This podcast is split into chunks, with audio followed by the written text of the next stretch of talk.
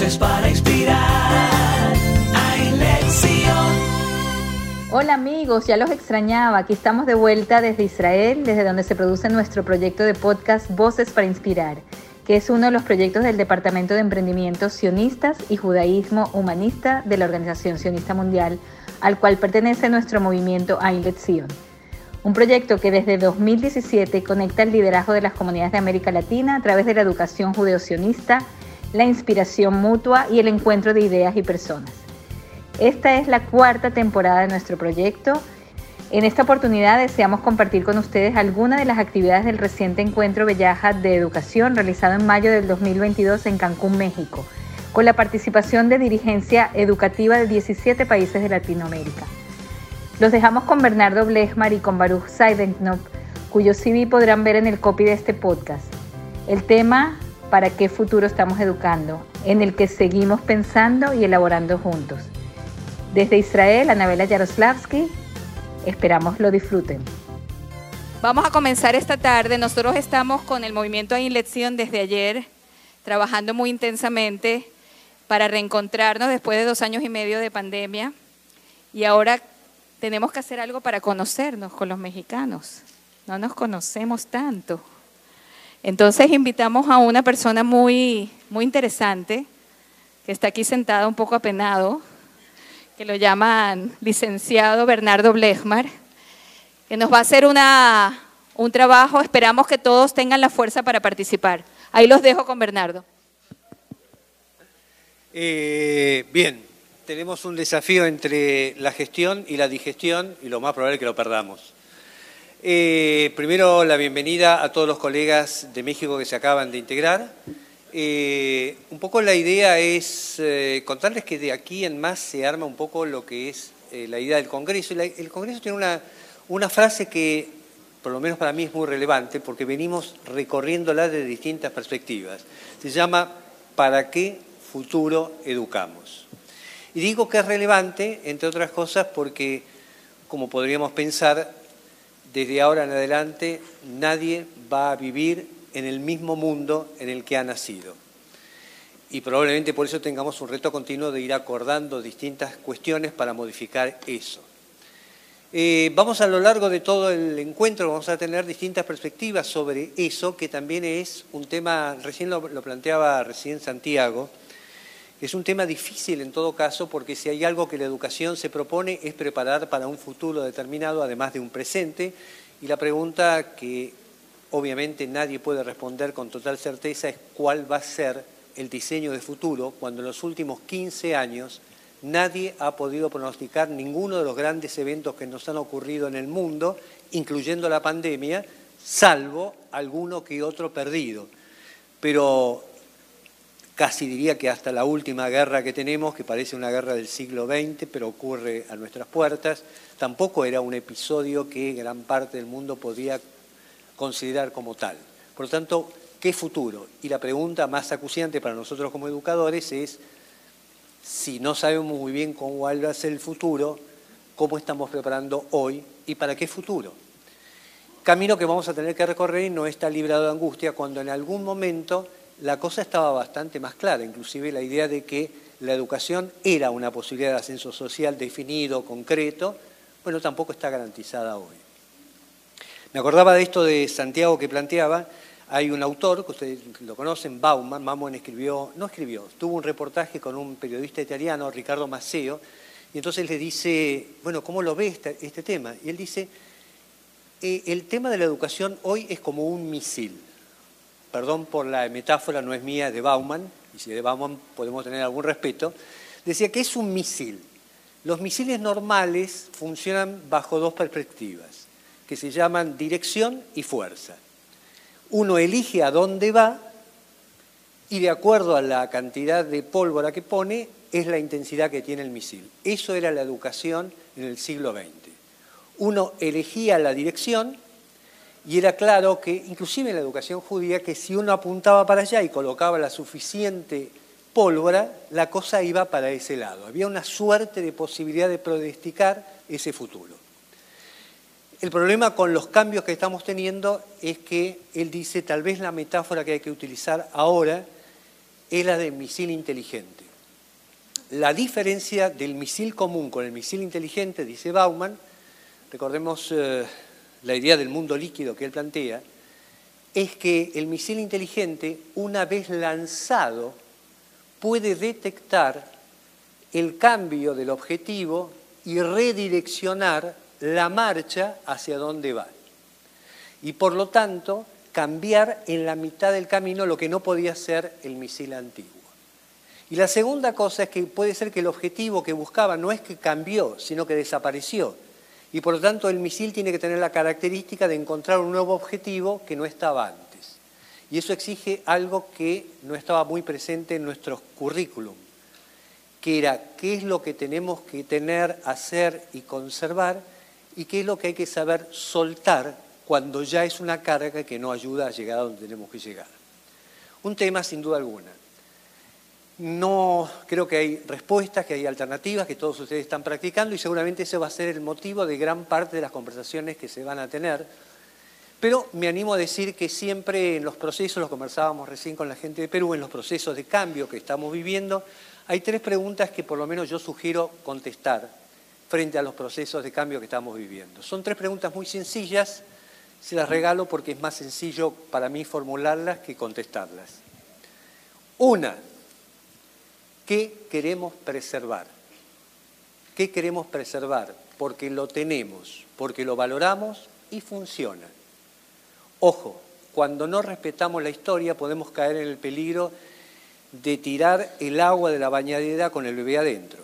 Y esto quiere decir cambiar y olvidarnos los valores o las cosas que tenemos, que tenemos que preservar. La segunda pregunta, ¿qué tenemos que cambiar? Porque lo tenemos, pero ya no funciona. O porque aquello que funcionó en algún momento ya no está dando los resultados que estamos buscando. Y la tercera pregunta es qué tenemos que agregar porque no lo tenemos, pero lo necesitamos. Y esas son las tres preguntas que para mí inician cualquier proceso de búsqueda de alternativas de transformación. ¿Qué queremos preservar? ¿Qué queremos cambiar? ¿Y qué queremos agregar? Y aún así tenemos otro desafío que es definido hacia dónde vamos, cómo lo hacemos. Eh, hoy por hoy existen muchos caminos, seguramente eh, hay una primera distinción entre cambiar y cómo cambiar cómo cambiar es un tema de gestión del cambio. Bueno, hay muchos desarrollos, sin duda alguna, algunos de esos es lo que vamos a practicar, así que dentro de exactamente tres segundos ya casi no voy a hablar porque lo que vamos a hacer es practicarlo. Hay varios modelos y uno de ellos, sin duda alguna, es que para cambiar algo en una organización, en una institución, la primera cosa es saber en qué estamos actualmente y más claramente qué cultura está privilegiándose en nuestra organización. Y más aún, qué tipo de perfil tenemos nosotros, los educadores y especialmente los directores, para jugarle a este partido del cambio. ¿Hasta acá más o menos es claro? Esto lo han trabajado mucho lo que hoy se llama metodologías ágiles, que son todos diseños que de algún modo tratan de generar respuesta de transformación, más esto nace de la tecnología, más o menos rápido, con un ingrediente que para mí es interesante y es no hagamos un larguísimo proceso de reflexión, larguísimo, y hasta llegar a la verdad iluminada, porque seguramente cuando la encontremos va a ser vieja, sino que vale la pena ir haciéndolo a medida que lo vamos investigando. Y la frase que a mí me encanta que tienen es, equivóquese rápido, pero barato. Pero barato. Es decir, que de algún modo vamos probando y eso se llama hacer prototipos de cambio, es decir, eh, todavía no sé cómo es, pero probemos esto. Si funciona, vamos para adelante, si no, vamos para atrás. Ahí está el tema del error que planteaba Santiago. Y ya hablando de Santiago, todo esto se me ocurre. Había, ustedes conocen, hay un filósofo en la Argentina llamado Santiago Kovatlov, una vez conversando con él decía, mira, hay dos tipos de errores. Uno se llama el error recurrente Voy a hablar en nombre solo de mi país. Somos expertos en errores recurrentes, es decir, lo hacemos una y otra vez mal y no aprendemos nada.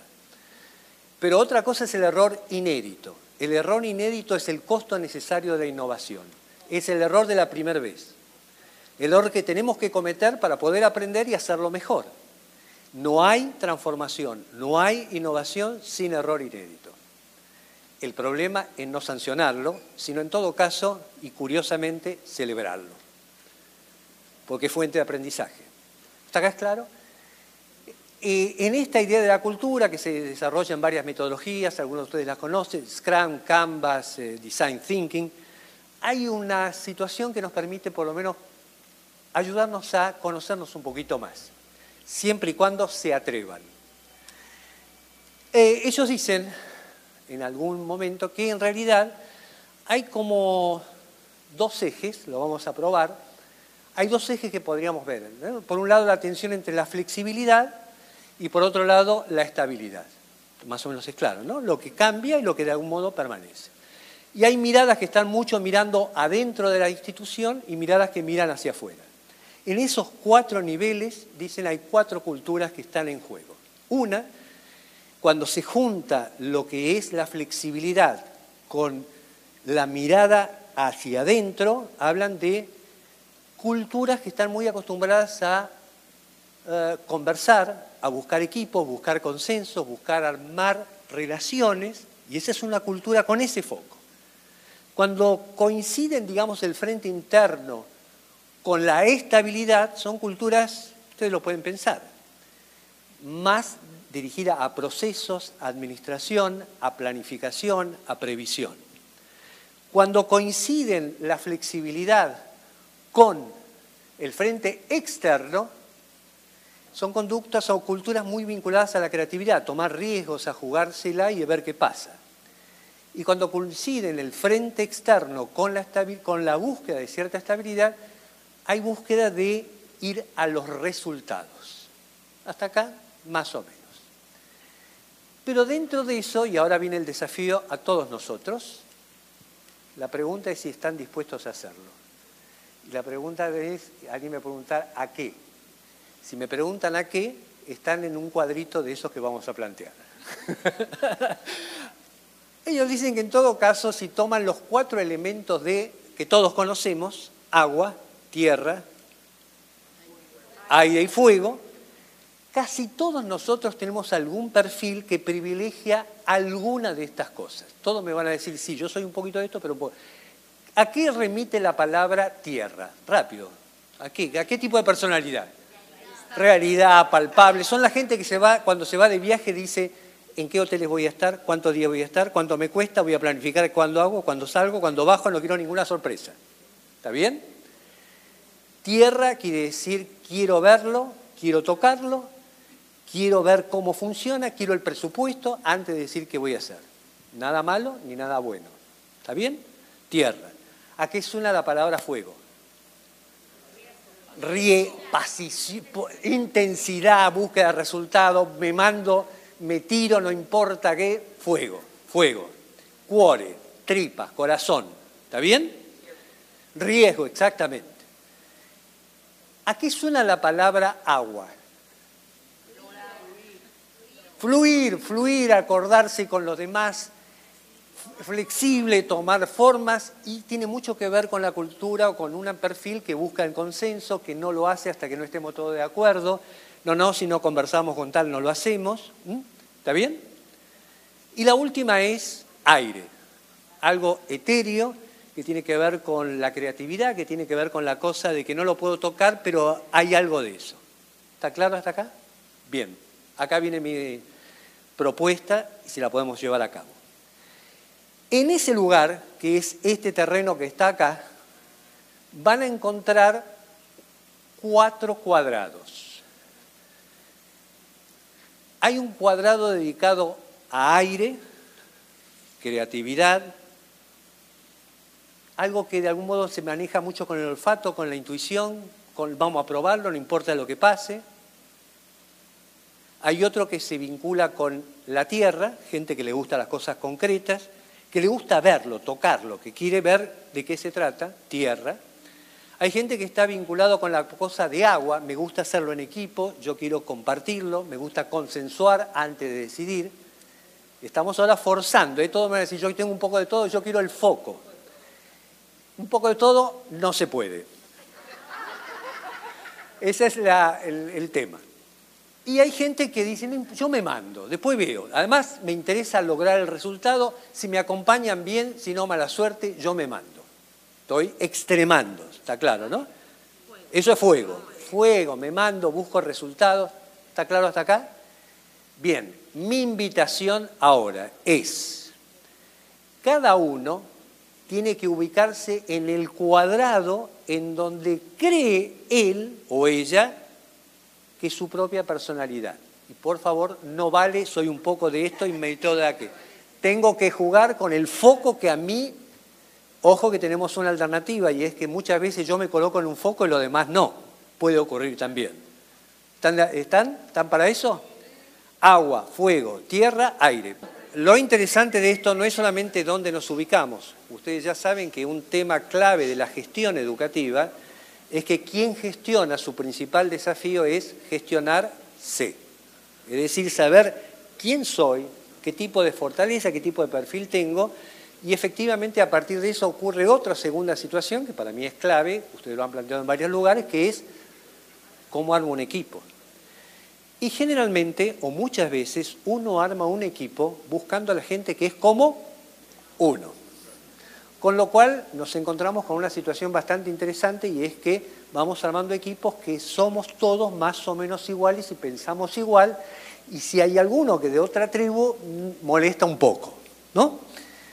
Eh, ayer comentábamos con alguien que hay un viejo dicho que esto queda acá, que no se grabe, dice, donde en un equipo hay cinco que piensan igual, cuatro sobran. Pero en fin, eso es, no, no es, es demasiado bruto. Eh, ahora, quiero que vean las relaciones, porque es interesante que esta defi- definición, cuando estamos en un equipo de esta característica, donde hay gente de todos lados, también empieza a ser conflictiva. Por ejemplo, la gente que le gusta mucho el tema de consensuar tiene algún problema con la gente que está buscando resultados rápidos y únicos. Mientras ellos dicen, hasta que no nos pongamos de acuerdo, no podemos avanzar. ¿Ellos qué van a decir? Vamos, vamos, vamos. El problema en el extremo es que ellos pueden tardar mucho. El problema de ellos es que lo pueden hacer muy rápido, pero cuando miran para atrás no hay nadie. No sé si es claro. Vean la tensión que hay. Acá tenemos también una tensión maravillosa. Primero tenemos que definir el grupito de, de aire. En este, en este universo tenemos un grupo de aire bastante reducido. Quiero decir que en mi experiencia en algunos de estos ejercicios en educación esto suele ocurrir. Y es un tema para tener en cuenta. ¿eh? Bien, acá tenemos otro problema. Los de aire son tipos que vuelan. Les encanta probar, equivocarse, error inédito. Dice, ¿qué error inédito? Cuesta plata. La pregunta no es qué es lo que van a hacer, sino cuándo lo van a lograr. No sé si es claro. Y acá tenés otra tensión que se abre de estas características, ¿verdad? Pero esa tensión, lo que hoy se plantea, que es la tensión creativa necesaria para por lo menos empezar a mirar el mundo que viene. Y es tal vez una de las cosas que vale la pena que no, solo- no solamente armemos con equipos, que no armemos equipo en espejo, sino busquemos la gente que de algún modo es exactamente diferente a nosotros. Y la manera de probar eso es si nos molesta. No sé si es claro. La manera de probar si funciona es si me molesta. Si no me molesta es porque están eligiendo exactamente en espejo. Y ahí tienen un problema que un viejo dicho en Irish, que a mí me encanta, ya había registrado hace más de 100 años. En Irish, yo no hablo Irish, decían, la mano tiene cinco dedos y los cinco son diferentes. Por eso sirve como mano. Si uno pudiese rescatar esto, sería bueno saber que todas nuestras diferencias también tienen algún punto en común. Y eso es lo que tal vez tenemos que preservar, probablemente, y es el compromiso con lo que están haciendo. En eso podemos estar de acuerdo. En cómo hacerlo, vale y viva la diferencia. Gracias. Eh, qué lindas sorpresas que se nos, que se nos plantean. Así que me subo acá para poder verlos, verlos este, más afectivamente, quiero decir. Bueno, muy breve, dijimos súper breve. Nosotros solemos plantearnos que somos descendientes, descendientes de los patriarcas, descendientes de los profetas, descendientes. No somos descendientes, somos herederos. Hay una diferencia muy grande entre ser descendiente y ser heredero.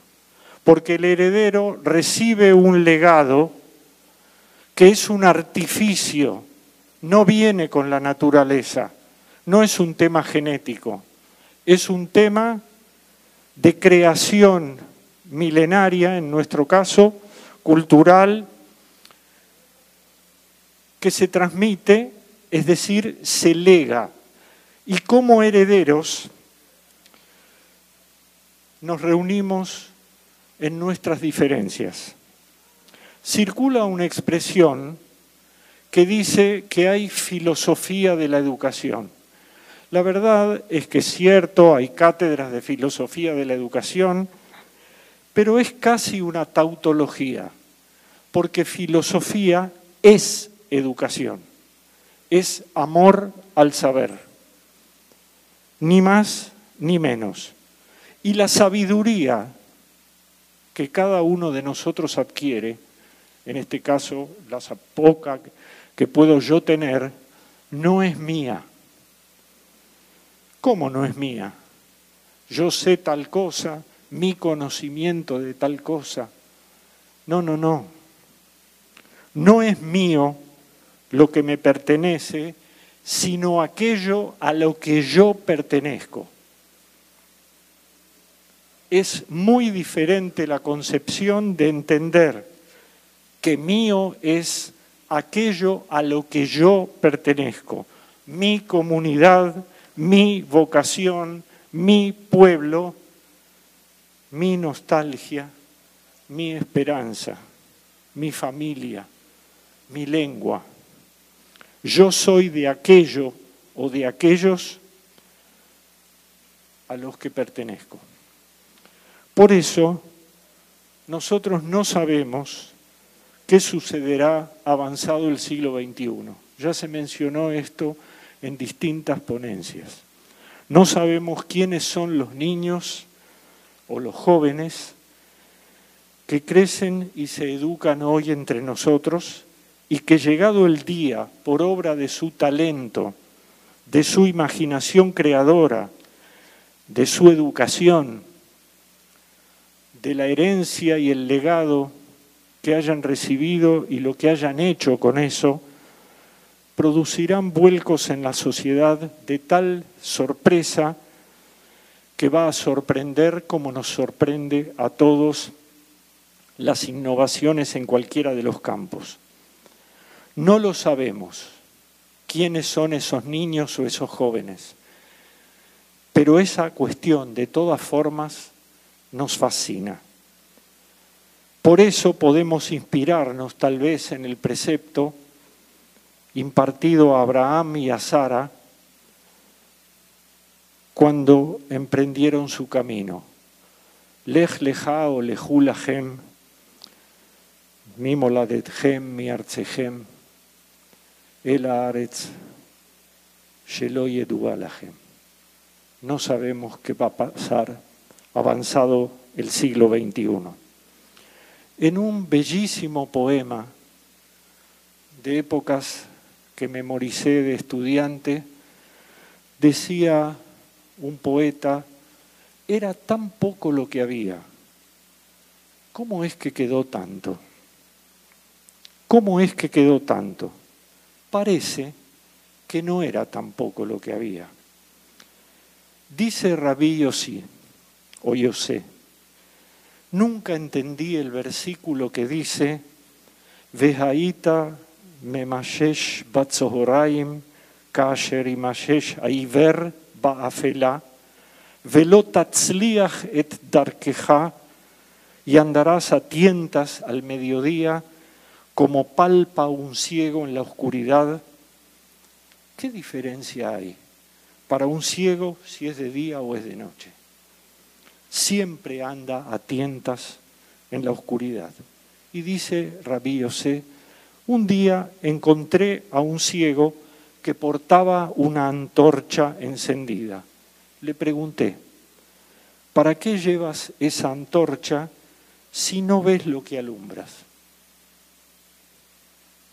Respondió, yo no veo, pero si llevo la antorcha encendida, otros me verán a mí. Puede ser, queridos todos, que nos resulte dificultoso ver y comprender muchas cosas de nuestra historia, de nuestra tradición, pero nuestra misión como educadores judíos, estamos aquí porque decidimos portar esa antorcha. Y es una decisión consciente que tiene que ver con la idea de don y propósito. El sentido de la vida, en el, caso de los educadores, es descubrir cuál es nuestro don, como educadores. Y el propósito es compartirlo, enseñar a otros. Como aprendimos amorosamente de los que nos enseñaron a nosotros. Estamos aquí porque decidimos portar esa antorcha.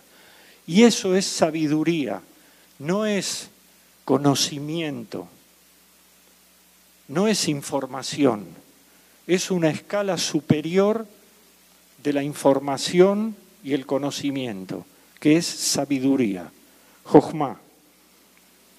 Es una belleza en términos no de la filosofía griega, sino en términos de lo que significaba, cuando yo era chico se decía der Scheiner, el bello, el hermoso, no se refería a alguien como, no sé, Brad Pitt, se refería al sabio, al íntegro. Y está en nuestras manos intentar ser sabios. En ese sentido, hacernos mejores personas y mejores educadores. Pero el desafío de fuego, tierra, aire, viene a cuento, y esto no estaba preparado. Yo no sabía cuál era la actividad que iba a hacer Bernardo.